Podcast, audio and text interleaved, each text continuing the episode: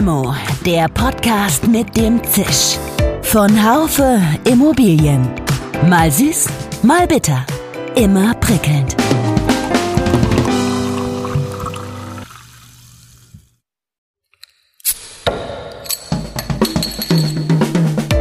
Limo, der Podcast mit dem Zisch. Von Haufe Immobilien. Mal süß, mal bitter. Immer prickelnd. Hallo liebe Limo-Fans. Wer unseren letzten Podcast zum Thema Heizkostenverordnung bis zum Ende gehört hat, der mag sich darüber wundern, dass das, was ich da angedroht hatte, nicht eingetreten ist. Ich hatte nämlich gesagt, dass sich der heutige Podcast unter anderem befassen würde mit dem Thema ESG und Due Diligence. Davon wird heute nicht die Rede sein, aber die Zeit verlangt bisweilen, dass wir andere Wege gehen. Die Rücknahme und nur in Teilen wieder aufgehobene Förderung von Zuschüssen der Förderbank KfW führt dazu, dass wir kurzfristig den Plan geändert haben. Das Thema wird in der Presse vor allen Dingen im Zusammenhang mit Wohnimmobilien und Häuslebauern betrachtet. Ich möchte das Thema heute aus Sicht der Gewerbeimmobilienbranche anschauen.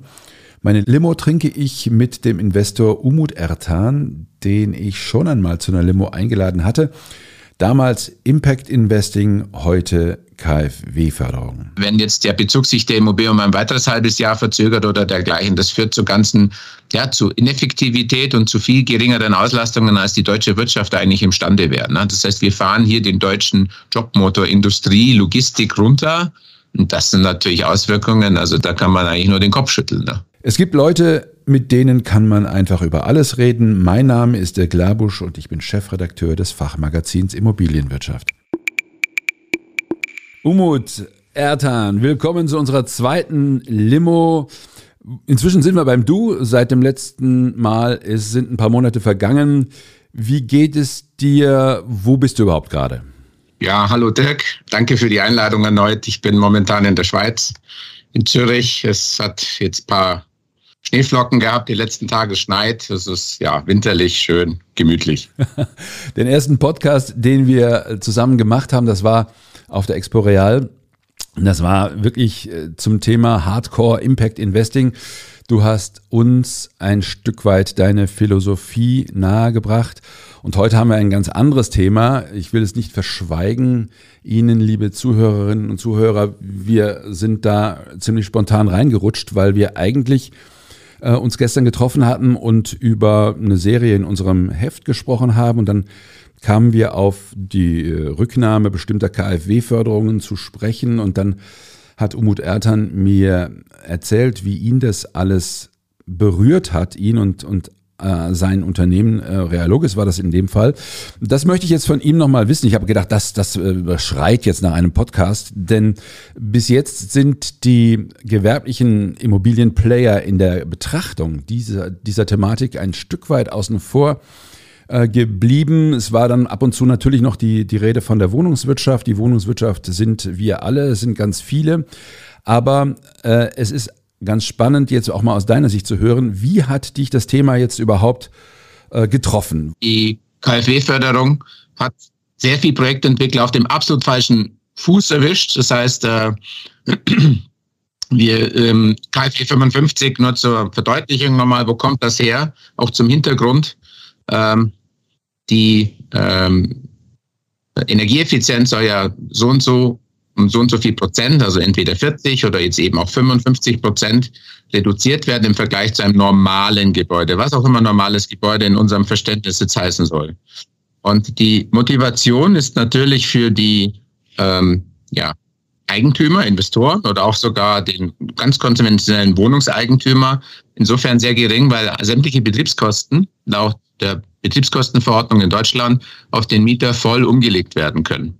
Das heißt, selbst wenn Energiepreise steigen, selbst wenn Rohstoffpreise steigen, hat das, was jetzt die ja, Heizkosten, die Stromkosten betrifft, erstmal überhaupt gar keinen Einfluss auf die Rentabilität der Investoren, der Eigentümer, weil die einfach eins zu eins jährlich abgerechnet werden. Der keinen Anreiz hat, eigentlich bisher auch diese Maßnahmen oder die energetischen Maßnahmen zu forcieren. Entsprechend sind diese Fördertöpfe äh, auch notwendig, damit wir eben die Klimaschutzziele erreichen können. Darüber werden wir aber bestimmt noch mal kurz reden. Aber Der Hintergrund ist eben so, dass man den Investoren und Eigentümern äh, Anreize geben musste. Viele haben es freiwillig gemacht, aber eben der absolute Großteil nicht, dass eben energetisch gebaut wird, damit dann diese Fördersummen mittelbar natürlich auch äh, nicht unmittelbar, aber mittelbar durch geringere Betriebskosten dem Mieter dann wieder zugutekommen. Also sprich also den Nutzern der Immobilien, jetzt mal aus dem Logistiksektor gesprochen, aus dem Industrieimmobiliensektor. Das betrifft auch alle Büroimmobiliennutzer und selbstverständlich auch den gesamten Einzelhandel.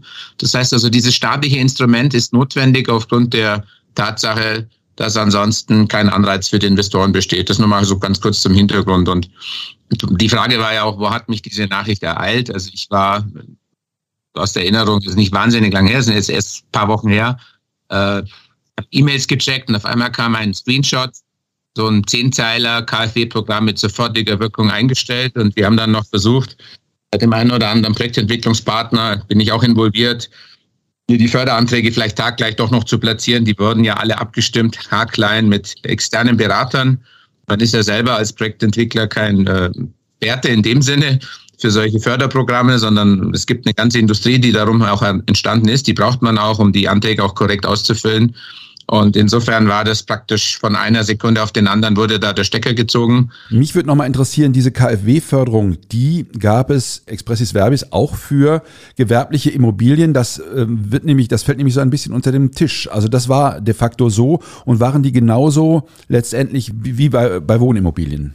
Kann man ganz klar mit Ja beantworten. Die KfW-Programme gelten auch für den gewerblichen Sektor, auch für Industriebau, für Logistikimmobilien voll äh, umfänglich. Äh, und es sind eben bestimmte energetische Maßnahmen dann förderfähig. Äh, so richtig auf dem letzten Stand der Technik ist nicht jede Immobilie, Logistik, Industrieimmobilie in Deutschland, die heute gebaut wird. Und insofern sind diese Förderprogramme ein, ein ganz, ganz tolles Mittel. Und ich habe selbst von den wirklich ganz konservativ eingestellten Investoren und Projektentwicklern überall auch äh, jetzt mal Kenntnis darüber, dass die zuletzt diese Mittel doch ähm, sehr auskömmlich sagen wir, in Anspruch genommen haben und, und, und die auch äh, sehr großzügig bewilligt wurden. Also das heißt, es wurde auch tatsächlich in der gewerblichen Immobilienwirtschaft angenommen. Böse Zungen reden ja hier von, von vielen äh, Mitnahme.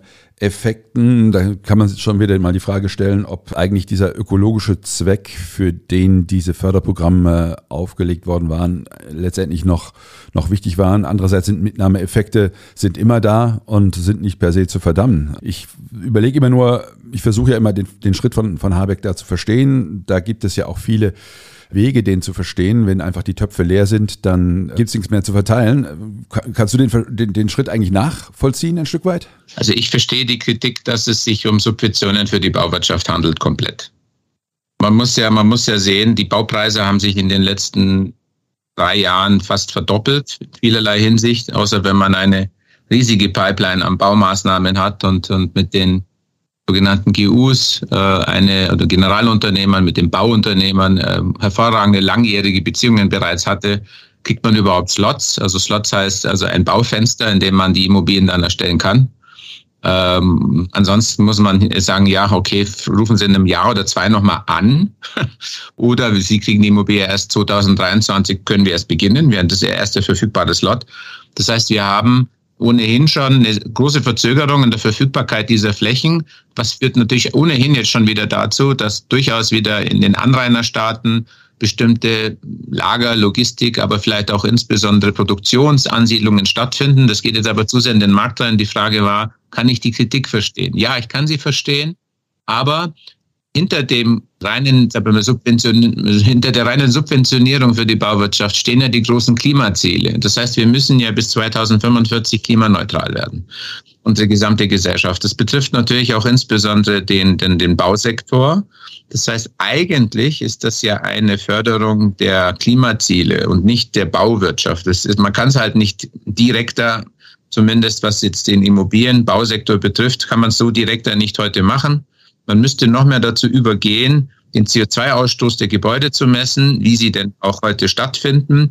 Man müsste vielleicht auch anfangen, mal irgendwann drüber nachzudenken, sage ich jetzt mal, äh, Gebäude so zu klassifizieren, dass der Investor, wenn er beispielsweise, ich hatte das schon mal angeregt, ältere Gebäude abreißt, nachweisen muss, dass es wirklich nicht mit einer äh, Sanierung dass dann mit Genüge getan wurde, dass man Gebäudeteile erhält, dass man vielleicht einen Teilabriss macht. Das heißt, da könnte man auch sehr viel machen, weil dann zerstört man sehr viel gebundenes CO2, was dann an anderer Stelle dann in Anführungsstrichen klimaneutral wieder aufgebaut werden soll. Also da müssen man andere Mechanismen noch entwickeln. Aber ganz klar, die Kritik ist verstanden, ist auch berechtigt, aber anders kommt man an den Immobiliensektor, der sehr stark renditegetrieben ist und mit den Excel-Listen das letzte Komma hinten noch versucht zu justieren, nicht ran.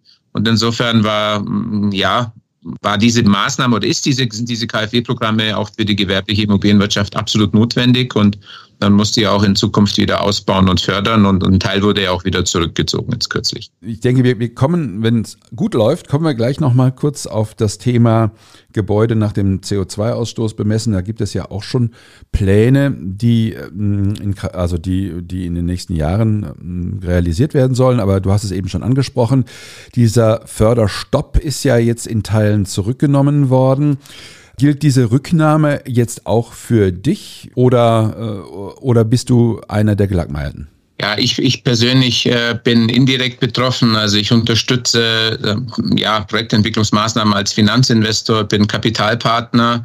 Ja, also wir hatten äh, drei verschiedene Projektentwicklungen, die momentan mit KfW-Fördermitteln ähm, ja, unterstützt oder beziehungsweise nochmal abgesichert werden sollten. Das war jetzt nicht zwingend der Bestandteil der der, der Kalkulation, um das Grundstück erst kaufen zu können, sondern es wird ja ständig, wird ja an diesen Models gerechnet mit den Sensitivitätsrechnungen.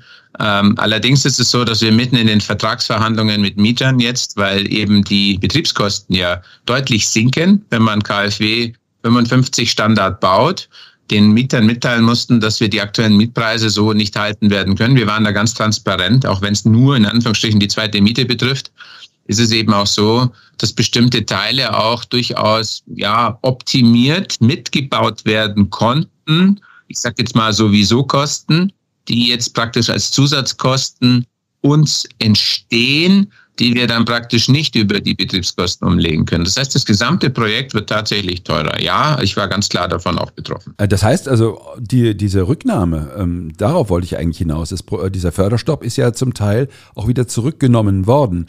Äh, hast du ja vorhin selber gesagt. Das heißt, äh, habt ihr dann die Anträge dann doch zu spät äh, eingereicht, also nach dem 24., wie man es ja auch dachte, dass es okay gewesen wäre? Oder also das heißt, ihr müsst jetzt tatsächlich auf einen Teil der Förderung verzichten, oder? Stand jetzt gehen wir davon aus. Also ich meine, wir hoffen natürlich, dass man muss ja auch fair sein. Die alte Bundesregierung hatte den Stopp der Förderprogramme noch verabschiedet. Vielleicht auch nicht jedem bewusst. So bis Ende Januar war das sozusagen von der alten Regierung noch beabsichtigt. Nichtsdestotrotz ist es äh, natürlich verwunderlich, dass äh, der Herr Habeck als äh, ja, grünen Abgeordneter hier, sage ich jetzt mal, nicht nochmal das Ruder rumreißen konnte und vielleicht den Schaden, der jetzt hier damit angerichtet wurde, den Vertrauensschaden, muss ich eigentlich sagen, hoffentlich dann auch wieder glattbügeln kann und eigentlich das mitgetragen hat. Also die FDP und die Grünen, mein Kenntnisstand, konnten sich nicht einigen, wie man jetzt damit verfährt, auch mit so Härtefällen.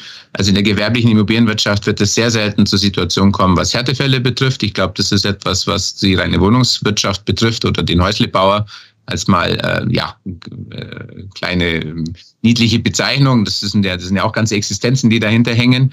Ist auch auch nicht zu vernachlässigen. Aber den Gewerbesektor ist es so, dass mitunter bin ich absolut davon überzeugt, bestimmte Objekte, Projekte nicht realisiert werden können. Bei uns sieht es da noch ganz okay aus, aber wir haben eine Verunsicherung bei den Mietern verursacht, die Planungssicherheit brauchen, wie gesagt, es gibt eine enorme Nachfrage nach Lagerlogistikimmobilien in Deutschland. Der Markt explodiert ja schon seit Jahren. Es gibt eine enorme Nachfrage, was Neubauflächen betrifft, zwei Drittel. Das heißt, wir kommen gar nicht umhin, neu zu bauen. Hm. Und wenn jetzt der Bezug sich der Immobilie um ein weiteres halbes Jahr verzögert oder dergleichen, das führt zu ganzen, ja, zu Ineffektivität und zu viel geringeren Auslastungen, als die deutsche Wirtschaft eigentlich imstande wäre. Ne? Das heißt, wir fahren hier den deutschen Jobmotor Industrie, Logistik runter. Und das sind natürlich Auswirkungen, also das, das, da kann man eigentlich nur den Kopf schütteln. Ne? Ja, fahrt ihr das wirklich runter oder, oder äh, ihr baut eure Projekte weiter? Die, wenn ich es richtig verstanden habe, wird es für die Mieter jetzt teurer, aber vom Runterfahren kann doch eigentlich keine Rede sein, oder? Jein, also wir bauen die sicher an der gleichen Stelle weiter, nur die Mieter es gibt einen enormen Überhang. Also teilweise gibt es zwei bis drei Mieter, die sich um die gleiche Immobilie ich sage jetzt mal, sehr stark bemühen. Das ist ein absoluter Vermietermarkt. Und dann nimmt man in der Regel natürlich auch aus Vermietersicht, das ist auch nicht zu verwehren, natürlich den bonitätsstarken, der mit der entsprechend, sagen wir mal, langfristigen Vertragsbindung, wo man auch ein gutes Gefühl hat, dass die Immobilie sehr gut zu ihm passt, wo man nicht, sag ich mal, sehr viele ja, Abänderungen zum bestehenden B-Plan und oder zur Baugenehmigung benötigt, also sogenannte Tekturen einreichen muss, die das Projekt ja nochmal verzögern. Das heißt, man, man geht ja dann vielleicht den in Anführungsstrichen bequemeren Weg, sprich den schnellen Abschluss und sucht nicht eben den, den Abschluss mit Industrie, Produktionsunternehmen, die den Wirtschaftsstandort Deutschland stärken äh, und hier Arbeitsplätze schaffen und eine hohe Produkttiefe haben, sprich äh, Made in Germany, es bringt ja nichts, wenn die Sachen nur in Deutschland gelagert werden, dann vor Ort beim Kunden und beim Abnehmer, sondern die Sachen sollen ja auch in Deutschland produziert werden, idealerweise, und eben nicht ins Ausland verlagert werden, wo dann eben vielleicht mehr Produktionsindustriestandorte äh, möglich sind, auch allein schon von den geringeren äh, Beschäftigungskosten. Stichwort Polen, ja, wo ich zuletzt war auch erst vor ja letzte Woche drei Tage auf einer Geschäftsreise. Äh, wir haben dort einen, äh, sagen wir mal den Slotty, der immer abwerten kann. Wir haben hervorragende junge hochqualifizierte Mitarbeiter. Das heißt, wir, wir, wir erleiden ja bei vielen Produktionsunternehmen, Industrieunternehmen den, den Abgang aus Deutschland, weil eben genau für diese Kunden nicht genug Flächen zur Verfügung stehen und, und der und da kommt es dann durchaus auch eben aufgrund der höheren Personalkosten, Personalsituation äh, in, in Deutschland, auch der Knappheit an Arbeitskräften dazu, dass viele ähm, ins, Stand, äh, ins Ausland abwandern. Das heißt, es ist äh, ganz klar durch diese Maßnahme auch Schaden für den Wirtschaftsstandort und auch den Immobilienstandort Deutschland entstanden. Definitiv. Wie hoch der ist, das, das kann ich jetzt nicht, das wäre unseriös, so kurzfristig danach, aber die Nachfrage ist aber immer noch eben so groß, äh, dass die konventionellen Lagernutzer, die vor Ort eben nur Pufferlager benötigen oder eben der klassische Kontraktlogistiker die Flächen weiterhin abnehmen. Das heißt, der Immobilienmarkt selber wird das so nicht merken. Der Projektentwickler, der wird weiterhin eine Mieternachfrage bekommen. Aber ich, ich, ich spreche eigentlich über die deutsche Industrie selbst, über die Branchen. Ja, und da kann ich, kenne ich die Hintergründe so gut, dass man beurteilen kann, dass es durchaus zu Standortverlagerungen kommen kann und kommen wird, auch mitunter durch solche Maßnahmen. Kannst du was zu den ungefähren Folgekosten sagen, äh, jetzt mal roundabout für jetzt euer Unternehmen? Ich glaube, du sprichst jetzt in dem Fall von Realogis, oder? Oder äh, von welchem Unternehmen, wenn du sagst, ihr, ihr seid da als Investor tätig? Ja, also die, die Realogis ist ja ein reiner Berater. Das heißt, wir sind äh, ja 70 Mitarbeiterinnen, Mitarbeiter in Deutschland an allen Wirtschaftszentren, äh, wir vermitteln Flächen, das heißt ein Beratungsgeschäft. Wir sind Marktführer in Deutschland seit äh, vielen Jahren, ungefähr so 100 Prozent vor dem zweitstärksten unserer Wettbewerber. Äh, das heißt, wir vermitteln jährlich circa eine Million, 1,2 Millionen Quadratmeter Fläche von circa sieben Millionen Ab Fläche in Deutschland. Also ist doch ein signifikanter Marktanteil. Dadurch haben wir einen sehr, sehr guten Einblick in das, wo im Moment, in welchen Märkten, welche Mietergruppen aktuell nachfragen, welche Industrie davon betroffen ist. Ist es Automotive, ist es Handel, ist es E-Commerce? Das heißt, wir haben da sehr starke Analysen. Wir können das immer täglich abrufen und, und deshalb sind die Aussagen, wenn ich sage vom Markt, Logistikimmobilienmarkt an sich, Projektentwickler, äh, betrifft eine große Vielzahl an äh, jetzt mal Unternehmen. Wenn ich sage wir als Projektentwicklung, äh, jetzt mal Finanzierer, das ist dann praktisch äh, äh, durch eine Finanzierung meinerseits von Projektentwicklungsmaßnahmen als Kapital Partner. Ich bin ja schon seit über zwölf Jahren nicht mehr operativ in, in, bei Realogis tätig, habe das Unternehmen 2005 äh, aufgebaut äh, und bin dann seit 2011 operativ nicht mehr tätig. Das ist praktisch die reine Beratungsschiene. Die andere Schiene sind ähm, Kapitalpartner, Investitionen in großflächige Projektentwicklungen, Logistikimmobilien in Deutschland, wo ich das Kapital zur Verfügung stelle. Und, und da hat es insgesamt drei Projekte betroffen, die eben, wo dieses KfW-Programm durch den ja, Wegfall durch den vorzeitigen Stopp jetzt mal zu doch einer sehr, sehr guten, äh, sehr großen Verunsicherung geführt hat und wo wir einigen Mietern jetzt erstmal vier bis sechs Wochen Bedenkzeit von uns einräumen müssten. Und, und äh, das hat natürlich auch zu einer Verunsicherung geführt. Klar. Äh, ich meine, dieses ganze Thema, das, das legt ja den Finger in diese ganz große Wunde des Bauens. Das Bauen, das immer teurer wird aus ökologischen Gründen, aber auch aus Gründen des äh, Mangels an Baustoffen oder der Verteuerung von Baustoffen. Grundstücke werden teurer. Es ist äh, doch wirklich ein Zeichen dafür, dass sich Bauen ohne Staat fast niemand mehr leisten kann, oder? Ja, also ich meine, auch da bauen, klar, die Baupreise sind gestiegen, aber im Logistikbereich sind die Mietpreise jetzt endlich auch mal auch gestiegen seit drei Jahren. Die haben seit vor drei, vier Jahren ging es erst los, dass äh, bestimmte ähm, ja, Regionen erst, die waren immer so um die, sag mal, 5 Euro. Jetzt mittlerweile haben wir Spitzenmieten von 6,50 Euro, 7 Euro in vielen Regionen in Deutschland, nicht mehr immer nur in den äh, absoluten Top-Metropolen München und Stuttgart. Warum? Weil dort die Grundstückspreise am teuersten sind und schon immer am knappsten waren. Selbst in Berlin, also dem größten Markt, Stadtmarkt Deutschlands, steigen die Mieten unaufhörlich, nicht nur rund um den Flughafen, auch wegen Tesla. Das heißt, ja, natürlich explodiert alles im Gewerbesektor, aber die, also der, der, die Marge ist immer noch gegeben. Die Mietpreise sind auch gestiegen, sind zwei Faktoren. Miete gestiegen, Multiplikatoren gestiegen. Das fängt die Baupreise noch auf. Also noch geht das ganz gut. Jetzt ist ja aber die Inflation, äh, sage ich jetzt mal, doch überall nicht nur irgendwo gefühlt spürbar. Auch der Warenkorb bildet das immer stärker ab. Jetzt droht so ein bisschen Zinsungemach aus den USA aufgrund der gestiegenen Leitzinsen. Das heißt, der Yield Spread wird sich sicherlich in den nächsten 12 bis 18 Monaten verkleinern. Das heißt, die Rendite wird wieder etwas, sage ich jetzt mal, es wird unter Umständen wieder dazu führen, dass die bis in einem, eineinhalb Jahren vielleicht nicht mehr diese Spitzenrenditen erzielt werden können. Ähm, und äh, die Baupreise steigen aber unaufhörlich weiter. Das heißt, es wird jetzt auf, es entsteht jetzt Margendruck, Projektentwicklungsmargendruck auf die äh, Projektentwickler oder auf die Investoren, die die Grundstücke sichern müssen. Und die Grundstückspreise steigen ja trotzdem unaufhörlich. Das ist ja auch ein, ein riesiger Sondereffekt. Die haben teilweise Regionen, in denen sind sie ums Dreifache gestiegen, teilweise nur um 100 Prozent, also nur in Anführungsstrichen in wenigen Jahren, in drei bis vier Jahren.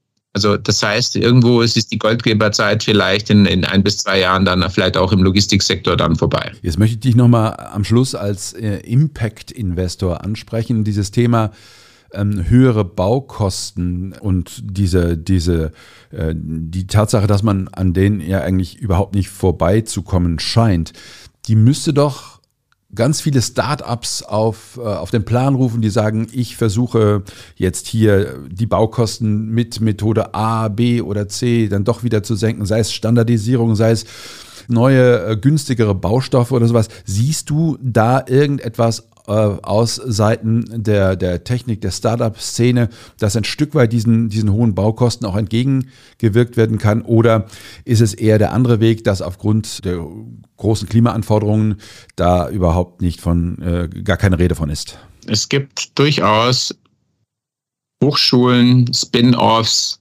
teilweise schon Start-ups, die sich mit dem Baustoff schlichthin Beton sehr stark auseinandersetzen die, wir haben ja eine unfassbare schlechte Klimabilanz äh, durch den gesamten Bausektor weltweit. Das ist also für einen Großteil der CO2-Emissionen verantwortlich. Der muss zwingend gesenkt werden. Stichwort, China baut in einem Jahr so viel an Immobilien, dass dieser Stand ist jetzt einige Jahre her, in einem Jahr, wie viel die USA zwischen Ende des Zweiten Weltkriegs bis heute. Muss man sich mal solche Zahlen, muss man sich einfach mal so, also die, die Verhältnisse jetzt unabhängig von den Zahlen, die muss man sich vor Augen führen.